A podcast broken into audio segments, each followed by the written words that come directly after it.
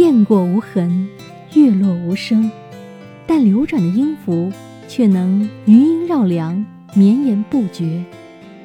古往今来，音符反观岁月，也洞悉人心。Music Story，音符里的故事，静候有缘人一起听。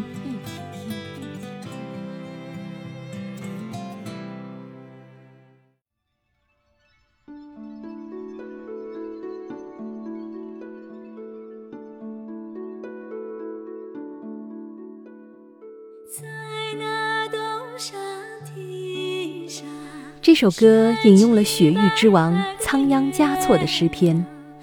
他不同寻常的一生中，有着太多谜一样的故事。玛吉阿米，你可曾听过这位姑娘的名字？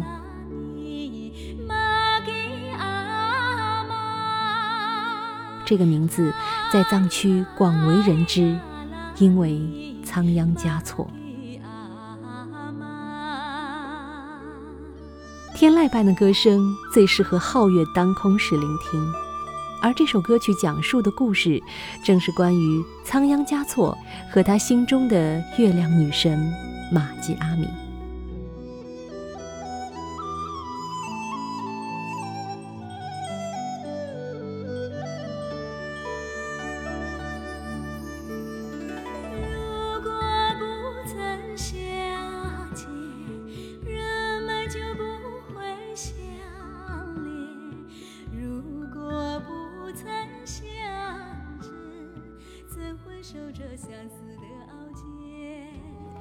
大约在三百年前的某个夜晚，坐落在古城拉萨巴廓街东南角的一栋藏式酒馆里，悄悄来了一位神秘人物。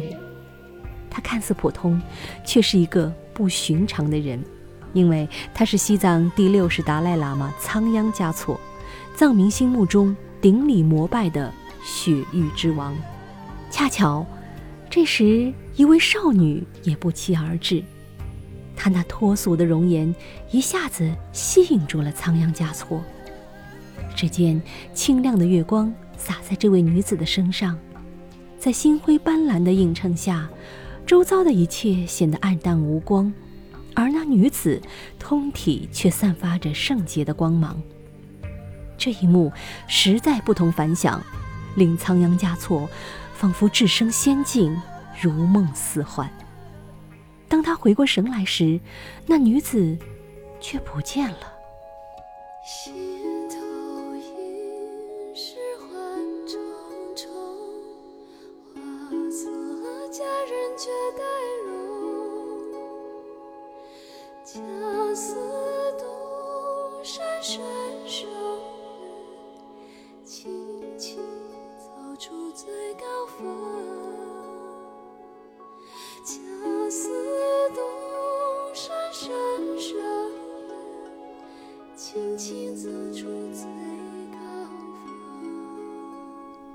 从此，仓央嘉措常常光顾这家酒馆，期待着能与那女子重逢。遗憾的是，这位月光下的女子再也没有出现过。在那东方高高的山间，每当升起那明月娇颜。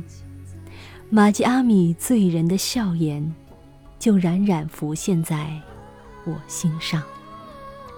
这几句诗在西藏可谓人尽皆知。据说这正是仓央嘉措为追忆他的月亮女神而作的，后人还将它改编成了歌曲，也就是我们现在听到的这一首《在那东山顶上》。可能很多人会有疑问：身为藏传佛教之王。仓央嘉措可以有男女之情吗？作为宗教领袖，自然是不可以的。但即便这个特殊身份给了仓央嘉措各种束缚，但谁让他是西藏千百年来最为才华横溢的浪漫主义诗人呢？诗人的心性使得仓央嘉措与历代达赖喇嘛相比是那样的不同。据说，仓央嘉措常常装扮成平民百姓，悄悄地离开布达拉宫，到民间去体验普通人的生存状态和情感。所以，在他短短二十四年的生命旅程中，才能创作出那么多流传后世的佳作。另外啊，关于他和这位神秘女子的故事，民间还流传着一种说法：藏语中称呼圣洁无瑕、纯真的女性为玛吉阿米。相传，观世音菩萨曾托梦给仓央嘉措，让他在世间寻访度母女生，以助众生之力。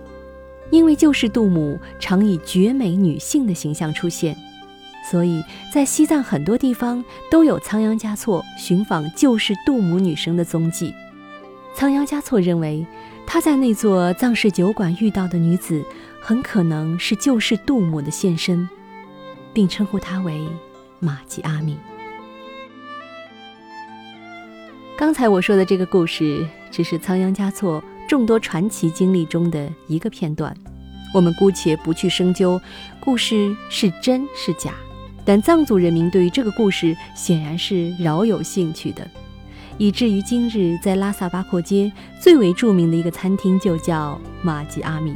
几年前我去拉萨出差时，还特意带着朝圣般的心情到过那间餐厅，可能这就是神秘故事的魔力吧。仓央嘉措其人在正史中的记载也充满了神秘色彩。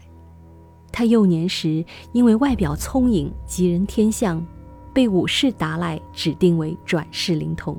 十五岁便入主布达拉宫，成为藏民心中至高无上的雪域之王。但他一生很短暂，也很蹊跷。尤其是他被康熙废黜，在押解到京城的途中。在青海湖边竟然神秘失踪，最终是死是活，留给后人许多扑朔迷离的传说，也引发众多学者的考证。但至今在正史中，对六世达赖喇嘛的最终命运都没有定论。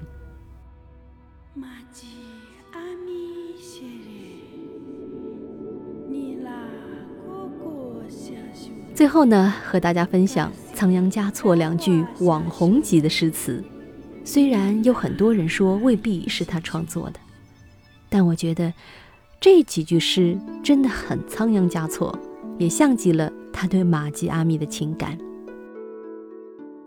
第一，最好不相见，如此便可不相恋；第二，最好不相知，如此便可不相思。但曾相见便相知，相见何如不见时？安得与君相决绝，免教生死作相思。录制这段音频恰逢中秋佳节，感谢明月为这个世界增添了那么多猜不透、理不清、看不懂、说不明的浪漫传奇。如果没有这一轮皓月，我们这个世界恐怕会无趣很多吧。Music Story 音符里的故事，每期一首歌，一个故事。目前与您下期再见。